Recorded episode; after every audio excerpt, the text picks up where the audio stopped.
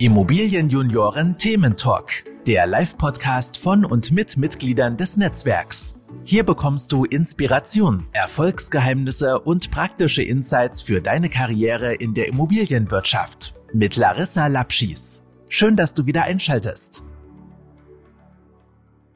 Herzlich willkommen zu unserer neuen Podcast-Folge. Heute spreche ich mit Mirza Mutlu über den Retail-Investment-Markt in Deutschland. Da bin ich schon mal ganz gespannt, was er darüber berichten kann. Und erstmal sage ich aber herzlich willkommen, Mirsa. Schön, dass du dabei bist. Hallo Larissa, ich grüße dich. Schöne Grüße nach Zypern. Danke. Ja, genau. Aktuell bin ich gerade auf Zypern. Hinter mir geht gerade noch das äh, Gewitter runter und äh, gleich zu Ende. Ich hoffe, man hört das jetzt nicht, das Donnern hier im Podcast, aber wir machen das trotzdem. So, Nisa. Aber es soll nicht um Zypern und um das Gewitter hier gehen, ähm, sondern ähm, um dich und um deine, dein Knowledge, dein Wissen zum Thema Fachmarkt, Zentren, Retail, Shopping Center. Also ich glaube, das ist ja ein Riesenfeld. Aber erstmal ganz kurz zu dir. Äh, in welcher Stadt bist du gerade und was machst du in der Immobilienwirtschaft? Ich arbeite und lebe derzeit in Bremen und bin dort als Asset- und Transaktionsmanager beim Hanseatischen Fondshaus in der Überseestadt, in der schönen Überseestadt also das, was und, eigentlich äh, alle machen wollen. Asset, ja. Asset Management wollen ja eigentlich alle gerne werden in der Immobilienwirtschaft. Asset Management. Ja, und ich muss sagen, Transaktion ist auch sehr spannend. Deswegen da auch der Bezug zu Retail. Bin überwiegend spezialisiert auf den Bereich Retail-Immobilien und habe da, sage ich mal, eine gewisse Expertise aufgebaut über die Jahre, was den Retail-Investment-Markt anbelangt. Hast du studiert immobilienwirtschaftlich? Genau, klassisch Immobilienwirtschaft und Management studiert, Bachelor und auch Master an der HWK in Holzminden. Tolle Universität an dieser Stelle und ähm, dann klassisch beworben nach dem Studium und dann letztendlich beim Hanseatischen Fonds in Bremen gelandet. Wie kommst du dann zum, ich sage, ist es Mittelstand, ne? Genau. Wie kommst du dahin gegangen bist? Ja, ganz witzige Story tatsächlich. Also ich hatte mich auch in Hamburg viel beworben gehabt und ich muss sagen, vielleicht dazu eine, eine kurze Story wir hatten oder ich hatte die Möglichkeit zwischen mehreren Angeboten äh, zu wählen letztendlich, hatte eine gute Position auch gehabt. Aber ich muss sagen, in Bremen war es so, letztendlich bei dem Emissionshaus, ähm, das ging relativ reibungslos. Also ich hatte als erstes ein Vorstellungsgespräch, äh, die ehemalige Asset Managerin dort hatte mit mir eine kleine Case Study gemacht, ein kleines Fachmarktzentrum auch besprochen gehabt. Hat alles gut geklappt und das zweite Gespräch war mit dem Geschäftsführer. Und witzigerweise, dann hat er den Vertrag rausgeholt gehabt, ist dann mit mir mehr oder weniger alle Punkte durchgegangen. Also sprich vom Urlaub bis hin zum Gehalt und hat dann gesagt, Herr Mutu, was wollen Sie haben? Äh, wie viele Urlaubstage wollen Sie haben? Und ich war dann so ein bisschen geschockt. Man kennt es ja normalerweise ist es ja so, dass man ja ein, ein Recruiting-Verfahren hat, zwei, drei Gespräche hat, dann wird dir der Vertrag zugeschickt, dann kannst du da deine Anmerkung machen, dann geht er nochmal zurück. Und da war ich so ein bisschen perplex und dann sind wir alles durchgegangen und dann sagt er, ja, wenn Sie jetzt wollen, können Sie unterschreiben. Habe ich dann trotz alledem nicht sofort gemacht, aber das hat mich so fasziniert tatsächlich, dass er da direkt ja Nägel mit Köpfen macht letztendlich und ja, und das ist der Grund, warum ich dann letztendlich beim asiatischen Fonds in Bremen gelandet bin. Finde ich toll. Finde ich auch nochmal ein sehr, sehr schönes Argument äh, oder ja, ein, ja, ein Pluspunkt des Mittelstands. Also von daher finde ich toll, dass du, äh, dass du da, da gestartet bist. Ja, und man hat dir ja auch dann den Verantwortungsbereich auch übertragen für den Bereich Retail.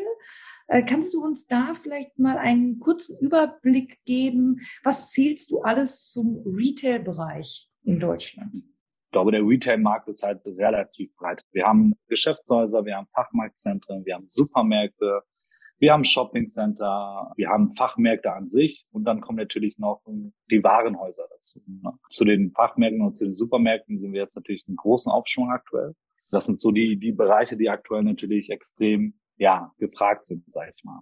Ja, das merke ich auch, wenn ich mit auch Freunden und Bekannten, die selber in Immobilien investieren, die sagen ja, ja, ich möchte gerne Shoppingcenter oder ich möchte gerne irgendwie Fachmärkte äh, kaufen, weil da kann ich noch eine gewisse Rendite erzielen. Und ich sage dann immer, oh, oh, oh, aber Shopping ist ja jetzt auch nicht so ganz einfach gerade im Moment. Mhm. Gehst du da mit oder sagst du alles nicht so wild? Hundertprozentig. Also ich glaube, man muss immer beide Seiten betrachten und auf welcher Seite man sich befindet. Also als Investor muss man sich natürlich genau überlegen, okay, in welchem Shoppingcenter. Man kann jetzt nicht pauschal sagen, alle Shoppingcenter sind blöd. Man kann aber auch nicht sagen, alle Shoppingcenter sind gut. Ich glaube, Konzepte, die dahinter sind, sind sehr, sehr wichtig. Wer verbirgt sich dahinter? Was sind die Ankermieter? in welchem Baujahr befindet sich das? Wie ist der Zustand? Wurde da sanierungstechnisch schon viel gemacht? Ja, nein. Wie sind da letztendlich die, die, die Mieten aufgestellt? Ja, Habe ich ein hoch, hochpreisiges Niveau oder bin ich da eher underrented vielleicht sogar unterwegs und kann Potenziale heben? Und ich glaube, das sind alles so Themen, die man bei einem Shoppingcenter, also ich sage immer, wenn man ein Shoppingcenter anguckt, musst du noch tiefer in die, in die Due Diligence Prozesse rein, weil ich glaube, sonst kann man sich da auch relativ schnell verbrennen, wenn man da grob rübergeht und erstmal nur den Standort nimmt und sagt, okay, das muss ja laufen, ist jetzt vielleicht Big Seven Standort, kann man sich da, glaube ich, relativ schnell verwirren bei Shoppingcentern. Ja, ich meine, das ist ja auch Wahnsinn. Ne? Also wenn du so ein riesen Shopping-Center nimmst und die, was jetzt natürlich gerade auch durch die letzten zwei Jahre da eben auch nochmal passiert ist, ich glaube, das ist auch ein Thema, das sollten wir jetzt hier im Podcast gar nicht so unbedingt weiter fokussieren. Ich glaube, du hast ja auch ein besonderes Steckenpferd, die Fachmarktzentren, oder? ja, Fachmarktzentren, Everybody's Darling und letztendlich meine Company, wo ich arbeite, hat sich da auch so ein bisschen eine Expertise über die Jahre aufgebaut. Ja, die Zeiten geben uns recht sozusagen, dass es eine, eine, eine gute und vor allen Dingen auch nachhaltige Asset Class ist. Ab wann bin ich denn Fachmarktzentrum? ja, Fachmarktzentrum, ich sag mal so ein klassisches Fachmarktzentrum hat in der Regel zwischen vier bis sechs Mieter in dem Sinne, läuft dann so ab, dass man vielleicht noch einen Anker hat mit Lebensmitteleinzelhandel, also eine gewisse Ergänzung und vielleicht irgendwie ein Roller, also ein Möbelladen, der noch, der noch, der noch da mit drin ist, eine kleine Drogerie eventuell und ein Textiler wie jetzt beispielsweise, kleinere wie jetzt ein Kick als Beispiel, ne, was das Ganze so ein bisschen umrundet oder ja letztendlich vervollständigt. Und das ist, ähm, also ich sage immer, das ist das Pendant zu den Shoppingcentern, aber in peripheren Lagen. Also jetzt nicht in der Innenstadt, sondern Shoppingcenter sind ja oft in der Innenstadt, gibt's auch auf der grünen Wiese, klar, aber oft in der Innenstadt. Aber ich sage, das Fachmarktzentrum ist das Pendant, aber ein klein. Mhm. Und wie steht's da im Moment? Ist da einiges im Angebot? Der Markt ist mehr oder weniger leergefegt, wenn man so will. Also die Investorennachfrage ist natürlich immens. Aber man muss ganz offen und ehrlich sagen, ja, Nachfrage ist immens, aber das Problem ist, es kommt natürlich nicht so viel nach, wie nachgefragt wird. Also das ist, äh, da haben wir einen extremen Nachfrageüberhang letztendlich. Ja, mir hat letztens ein Freund ein Exposé unter die Nase gehalten. Das war irgendwo auch im Norden Deutschlands. Und das war irgend so ein kleines Dörfchen. Und äh, aber doch in diesem Gewerbegebiet am Ende waren ja ziemlich viele, ja, aus kleineren Fachmarktzentren, wie von dir gerade beschrieben. So, nur das, was er mir jetzt da gerade zeigte, das war, da war jetzt eben kein Rewe und da war kein Lidl oder, mhm. ne, so, also jetzt einer der großen Supermärkte drin, sondern eher sowas, ja, so, so was Sekundäres, wo du halt denkst, hm, okay, mhm. und dann so eine Rest-Mietvertragslaufzeit von fünf Jahren, also wirklich so direkt an der Grenze zum Außenbereich dieser, dieses Dörfchens, würde ich mal sagen. Und er sagte, ja, ist doch super. Er hat gesagt, weiß ich nicht, ob das super ist. Wie, wie, was, wie findest du das, solche Objekte? Ähm, Sehe ich, sehe ich tatsächlich sehr, sehr ähnlich. Ich glaube, die Gesamtmischung muss passen. Wenn man da jetzt nur, sag ich mal, vier Mieter hat und alle sind äh, spezialisiert auf Textiler oder man hat einen irgendwie äh, Fachmarkt drin, der, der spezialisiert ist auf den Möbelverkauf, dann muss man natürlich die, die anderen Werte dazu nehmen. Das heißt, wie lange sind die Mietverträge, wer verbirgt sich hinter dem, hinter dem Konzept letztendlich, wie bonitätsstark sind auch die Mieter dort. Und das sind alles so Aspekte, die man letztendlich berücksichtigen muss. Aber ich bin bei dir prinzipiell funktioniert meiner Meinung nach Fachmarktzentrum besser, wenn man natürlich einen Lebensmittelanker hat, weil man da natürlich die Frequenz erhöhen kann. Und das haben wir auch in den, in den letzten Jahren gemerkt. Klassisch, wie man oder mein neues Lieblingswort im 2021 und auch 2022 ist tatsächlich systemrelevant und das ist in Bezug auf, auf Nahversorger. Und auch letztendlich, ich sag mal so, wenn man jetzt einen Fachmarkt hat, wie jetzt beispielsweise Elektronikladen, da muss man auch ganz klar sagen, oder in, in ja, nehmen wir mal einen Baumarkt. Die sind natürlich Elektro geht noch, aber gerade Baumärkte sind natürlich sehr, sehr online-resistent. Das heißt, da hat man natürlich auch den Riesenvorteil, A, schafft Frequenz und B, wenn die Leute dann schon ja, im Baumarkt waren, schafft man es vielleicht, hier noch zum Shopping zu bewegen oder zu der Drogerie. Und ich glaube, um aber nochmal auf deine Frage zurückzukommen, ich glaube, letztendlich äh, muss man sich auch da im Detail mal anschauen, äh, was bewegt sich genau dahinter und wie sind da die Soft-Parameter, sage ich jetzt mal. Ne? Da frage ich mich halt immer, was machst du dann mit der Nachvermietung? Mhm. Gerade in so kleinen Örtchen, wenn dann alle eigentlich auch schon da sind, also Lidl, Aldi, Edeka, mhm. Rewe, alle da. Und dann, okay, wir haben noch den dänischen Netto, den können wir auch noch ins Rennen werfen. Aber weißt du, dann wird's ja dann irgendwann auch dünn, ne? Ja, ja, absolut. Also da, da ist es, also da gebe ich dir 100% recht. Gerade Nachvermietungsthemen ist ein Riesenthema und ich sage mal, schlimm wird's, wenn der erste Laden leer wird und der zweite daneben. Und dann wird's schlimm, weil dann A, fehlt das Publikum, B, das sieht man ja auch im ersten Blick. Also es gibt dann manche, die dann schreiben, ja, seit 2019 leer oder so. Ist natürlich jetzt auch als Asset Manager würde ich das niemals machen, dass man irgendwie ja, einen Banner hat, der dann, der dann darauf zeigt, dass es irgendwie seit zwei Jahren, drei Jahren leer ist. Da will natürlich dann auch keiner hin, weil man weiß, A, Frequenz fehlt, B, wenn schon zwei, und dann wird es halt schwierig. meistens überlebt dann ein kleiner Fachmarkt, aber der Rest ist dann weg. Also das gesamte Fachmarktzentrum ist dann mehr oder weniger zum Sterben verurteilt. Genau, jetzt dann äh, denke ich halt auch immer, Nachnutzungsmöglichkeiten hast du ja dann eigentlich auch Zero, ne? Ja, sehr, sehr schwierig. Also da, da ist es sehr, sehr schwierig, weil da, ja, ich sag mal, in Bezug auf, auf Nahversorger, da sind A, die Genehmigungsauflagen sehr, sehr hoch. Dann haben wir die, die ganzen Brandschutzthemen, die da dazu kommen. Das heißt, auch wenn man da eine Umnutzung schaffen will. Und das sind alles so Aspekte, da trauen sich die wenigsten ran oder da muss man extrem engagiert sein und auch relativ tief in der Materie sein, um da, um da, es passiert auch, aber eher selten. Würdest du denn dann sagen, man sollte, wenn man jetzt da, da investiert, eine gewisse Form der Mindestrendite ansetzen? Schwierig, schwierig. Also aktuell in den Zeiten, was haben wir? Niedrigzinspolitik. Der Markt ist, äh, hat eine Menge Geld letztendlich, was investiert werden muss. Wir sehen, Aktienmarkt ist für viele zu volatil und spekulativ. Jetzt haben wir, oder befinden wir uns vielleicht kurz vor der Wende, klar, aber äh, trotz alledem. Das heißt, sobald wir sagen, okay, wir müssen eine Mindestrendite beispielsweise haben, glaube ich, wird nicht, wird nicht klappen. Also da bin ich auch kein Fan von, weil ich denke, der Markt sollte immer zwischen Angebot und Nachfrage agieren letztendlich und sollte einen Marktpreis, der sich entwickelt über die Jahre oder über die Zeit oder der einfach aktuell ist. Und ich glaube, mit so einer Art Mindestrendite, das würde auch viele Investoren abschrecken und letztendlich auch die Eigentümer abschrecken. Weil die dann sagen mhm. würden, wieso soll ich jetzt mein Objekt für mindestens fünf Prozent Rendite verkaufen, wenn ich dann drei kriegen kann oder dreieinhalb oder vier oder wie auch immer. Ich kann mich noch erinnern, dass vor der Finanzkrise war es total en vogue, solche Pakete zu schnüren aus Fachmarktzentren und Fachmärkten. Und dann waren dann irgendwie zwei gute dabei und zwölf totale Katastrophen. Ne? Die wurden ja. aber trotzdem ohne Besichtigung, wurden die halt gekauft. Ist das, lebt man schon wieder so eine Tendenz? Gibt es wieder solche Pakete? Also man bekommt tatsächlich Pakete, genau wie du es gerade beschrieben hast, in der Form, wo man sagt, es sind tatsächlich nur zwei, drei dabei. Passiert übrigens jetzt nicht, nicht nur bei den Fachmärkten, sondern auch bei beispielsweise Sparrow King. Ne? Als, als, als, äh, genau, da habe ich jetzt auch vor kurzem eins auf dem Tisch gehabt und irgendwie sieben, sieben Stück von denen. Da ist natürlich so, wir sind dann zwei, drei dabei, die dann wirklich gut sind und dann vier dabei, wo du denkst, das wird ja niemals so offen. Und ich glaube, die Kunst ist es dahingehend, jedes Projekt einzeln zu prüfen. Dass man sich vorstellt, okay, das ist jetzt eine Einzeltransaktion und ich gehe in die Due Diligence rein und wenn ich dann merke, okay, ich habe jetzt wegen meiner 70, 30, also 70 ist gut bis sehr gut und 30 ist vielleicht Value Add als Beispiel, dann kann man es vielleicht noch machen. Also es ist eine Risikoabwägung. Letztendlich muss man dann auch schauen, wie sehen da die, die Renditen aus. Nur weil man jetzt zwei Objekte auf einem Top-Niveau hat, heißt es jetzt nicht, dass man ein gesamtes Portfolio mit sieben oder acht Objekten kaufen muss, wo man jetzt sagt, okay, da nimmt man jetzt die Renditeverluste letztendlich in Kauf. Aber ich meine, letztlich, du kriegst es ja auch gar nicht mehr so einfach finanziert, wie es irgendwie vor genau. dem ganzen ja. Crash damals war. Also ich denke, das wird eine andere Situation auch heute sein. Definitiv.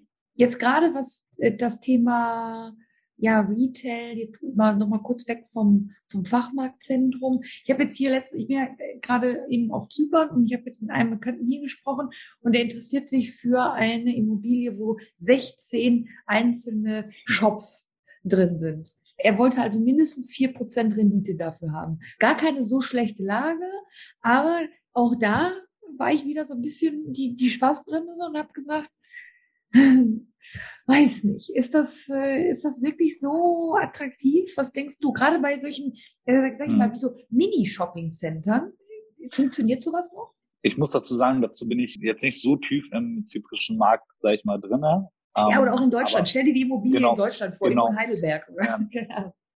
Ähm, ich glaube, da ist der Standort dann noch wichtiger. Also ich äh, bin mir eigentlich ziemlich sicher, dass es da noch mehr auf die Lage ankommt. Ne? An welchem Standort befinde ich mich? Wie ist da letztendlich die Frequenz, die Besucherfrequenz? Habe ich vielleicht auch einen gewissen Anteil an Tourismus dort in den jeweiligen Lagen? Und ich glaube, solche Konzepte können funktionieren, aber dann ist auch der Mietermix und auch die Diversifikation letztendlich entscheidend. Ne? Habe ich vielleicht mal sechs, sechs Schulläden nebeneinander oder habe ich vielleicht einen Schulladen und dann noch irgendwie ein trendigeres Konzept? klassischen Textiler, wie man wie man es kennt, kleiner Pop-up-Store vielleicht, ne, wo man einfach Synergien schaffen kann. Aber man sieht es ja auch manchmal in Innenstädten. Da sind dann drei Schuhläden aneinandergereiht und du denkst dir, überall ist derselbe Nike-Schuh, mal kostet 100 und mal kostet 110 oder äh, 90 nur. Und ich glaube, das ist so ein bisschen, gerade für die Kunden ist das ein bisschen langweilig geworden. Die haben keine Lust drauf, dass man denselben Schuh an drei verschiedenen Läden und alle drei nebeneinander. Die zahlen womöglich auch noch dieselbe Miete. Also ich glaube, gerade bei so kleinen, wenn man jetzt 16 verschiedene Nutzer hat, dann kommt es noch mehr darauf an, dass man gewisserweise ja verschiedene Konzepte dort fährt. Und ich glaube, dann kann das gut funktionieren. Zu der Rendite von vier Prozent, ja, kann man mit Sicherheit, kommt drauf an, wie lange man das auf dem Markt letztendlich vor sich hertreiben will. Aber ich sage immer, du findest immer irgendjemanden, der dann auf die Idee kommt, sagt, weißt du was, ich kaufe das. Stimmt. Jetzt mal so aus Asset Manager Sicht, gibt es vielleicht auch gerade so ein paar neue Trends, die aufkommen, was auch mögliche Mieter sind? Man muss sagen, aktuell die Textiler sind sehr, sehr stark unterwegs. Also wenn ich jetzt mal die großen nehme, H&M zum Beispiel oder auch Zara, die gehen schon teilweise in diese hybriden Modelle rein. Und muss man, muss man ganz klar sehen, dass sie sich online und offline verbinden da gibt's da gibt's schon eine Reihe von Konzepten. Das sind dann nur teilweise dann Konzepte, die dann in einzelnen Städten probiert werden. Also meistens dann auch größere Städten, nicht nur in Deutschland, sondern auch in Europa dann gesehen, wo man sagt, okay, man macht jetzt einen trendigen Shop in Paris auf, in Madrid als Beispiel, in Barcelona, aber auch womöglich in Hamburg. Von daher, da tut sich schon was. Und ich glaube auch die großen Retailer, ich hatte es vorhin gesagt, Zara, H&M als Beispiel, oder Inditex generell als, als Gruppe, ich glaube, die großen Retailer, die sind sich mittlerweile, die sind sich mittlerweile schon relativ bewusst, dass man da aktiv Gas geben muss. Da tun die auch was. Gibt es da schon einiges, was dann noch kommen wird auch. Mhm. Jetzt äh, gerade so das Bikini Berlin, dieser, diese, ja, das ist ja eine Shopping Center Entwicklung in Berlin in einer ziemlich guten Lage. Die haben ja auch gesagt, nein, wir wollen da jetzt nicht immer die Standard-Brands reinbringen, sondern vielleicht auch mal ein paar neue Stores und so. Das ganze Ding tut sich ja doch ein bisschen schwer, dann auch Leute zu bekommen, ne? die das Shoppingcenter besuchen. Ja, beim Bikini Berlin muss man natürlich sagen, äh, die Lage ist eigentlich phänomenal. Also direkt am, am Kurfürstendamm sozusagen, das ist eine, eine tolle Lage. Aber ich finde das Bikini Berlin selber, finde ich persönlich, wenn man da spazieren geht, dann ist es genau das Gefühl, was du gerade beschrieben hast. Also es ist jetzt nicht so, dass man das Gefühl hat, dass man jetzt gerade in einem trendigen Shopping Center ist als Beispiel oder einem trendigen Gebäude ist, sondern man hat irgendwie das Gefühl, das sieht relativ alt aus, meiner Meinung nach, und auch ich finde auch relativ dunkel. Also ich war das letzte Mal, glaube ich, vor, vor zwei Jahren da. Ich weiß nicht seitdem, ob da so viel passiert ist. Aber das sind, glaube ich, so die, die nicht nur trendige Konzepte schaffen, sondern auch irgendwie größere Events. Gut, jetzt wegen Corona ging das natürlich auch nicht so. Da muss man die Shopping-Center-Betreiber vielleicht auch ein bisschen in Schutz nehmen. Aber in Berlin gibt es einige Shopping-Center zum Beispiel, wo man ganz offen und ehrlich sagen muss, die haben Nachholbedarf. Mhm. Also ja. wenn ich mir die Potsdamer Arkaden mal anschaue, äh, ja, das sieht nicht mehr so doll aus. Ja, ja, das ist so. Ja, nicht mehr so doll es hier gerade auch aus. Vielleicht hört man das. Die geht voll die Welt jetzt an mit riesigen Nadelschirmen geht auch schon die Alarmanlagen draußen los. Ja, sehr gut, sehr gut, sehr gut. Ja, auch hier darf es auch heller werden, aber ich fand ein Stichwort ganz schön, mit dem es soll, also gerade so ein, so ein dunkles Shoppingcenter ist nicht so richtig attraktiv. Wir hatten ja, ja auch mal vorgestellt diesen Rewe-Markt in Wiesbaden, die ja mal auf so ein richtig nachhaltiges neues Konzept gesetzt haben. Und Teil dessen war ja auch, dass man diesen, diese Marktdecke nach oben hin verglast hat, sodass ganz viel Licht reingefallen ist. Was hältst hm. du von solchen Entwicklungen? Ich kenne das Konzept dank dir tatsächlich. Ich hatte es gesehen, dass du es bei, äh, ich glaube, LinkedIn war das, wenn ich nicht ganz falsch bin. Und ich bin sowieso generell ein großer Fan von Reden. Da muss ich ganz ehrlich sagen, weil die halt einfach immer gepflegt aussehen. Die haben echt nachhaltige Konzepte. Und da muss man auch sagen, auch da in Wiesbaden. Ne? Also wenn man sich das anschaut, die Begrünung, dass sie auch vieles selber anpflanzen, letztendlich und an die Kunden dann veräußern. Also ich finde das Konzept mehr als gelungen und auch in Zeiten von ESG ist es, kann glaube ich jede Assetklasse ein Stück weit dazu beitragen, dass wir uns in Bezug auf Nachhaltigkeit einfach verbessern. Gerade solche, ja, sehr in die Zukunft gedachten Projekte, da kriegst du wahrscheinlich auch gerade noch mal zwei Prozent Rendite gerechnet, oder? Wenn man sowas ankauft. Gefühl, Ja, gefühlt ja, gefühlt ja. Also ich sage mal, Nahversorger sowieso, aber dann noch mit dem Hintergrund ESG und Nachhaltigkeit, dass man irgendwie eine Zertifizierung hat, ist momentan einfach everybody's darling. Also jeder will sie haben, gefühlt jeder will sie haben und sowieso, wenn man in der Assetklasse Retail oder mit der Assetklasse zu tun hat als Investor, dann hat man natürlich das auch auf der Fahnenstange. Ne? Man hat womöglich schon irgendwie beispielsweise ein kleines Portfolio oder mehrere Portfolien mit, mit Lebensmitteleinzelhandel als Anker. Und dann will man das natürlich ergänzen, dass man auch eine gewisse Nachhaltigkeit letztendlich in, den, in das Portfolio mit reinbringt. Aber das wäre doch eine Riesenchance für solche Immobilien, die jetzt vielleicht auch seit 2018, wie du sagtest, oder 2019 mhm. quasi mit Leerstand zu kämpfen haben. Mach doch ein geiles, nachhaltiges Konzept rein. Dann kriegst du vielleicht auch wieder äh, äh, tollere Mieter mit rein und schon hast du wieder eine Story, die du erzählen kannst. Also gerade das finde ich doch eine riesen, riesen Chance, gerade auch solche Immobilien jetzt in die Zukunft zu bringen. Ne? Absolut. Also da bin ich 100% beide. Ich glaube, da tun sich viele noch schwer, weil die, ich weiß nicht, ob die zig andere Projekte auf dem Tisch haben, aber oder es noch nicht so gemerkt haben anhand der Kaufpreise, weil der Markt läuft gerade aktuell einfach in eine, eine gute Richtung, ist einfach so. Aber ich bin 100% bei dir. Nachhaltige Konzepte schaffen, trendige Konzepte schaffen, die Frequenz erhöhen und so ein Fachmarktzentrum mal vielleicht von innen wieder beleben. Und ich glaube, das ist die Mission oder die Aufgabe, dass wir das, dass wir das hinkriegen, gemeinsam. Ja, ja, das werden wir. Dann würde ich noch gerne von dir wissen, was ist denn aus deiner Sicht besonders wichtig oder vielleicht auch eine Spezialität im Ankauf von Retail-Immobilien?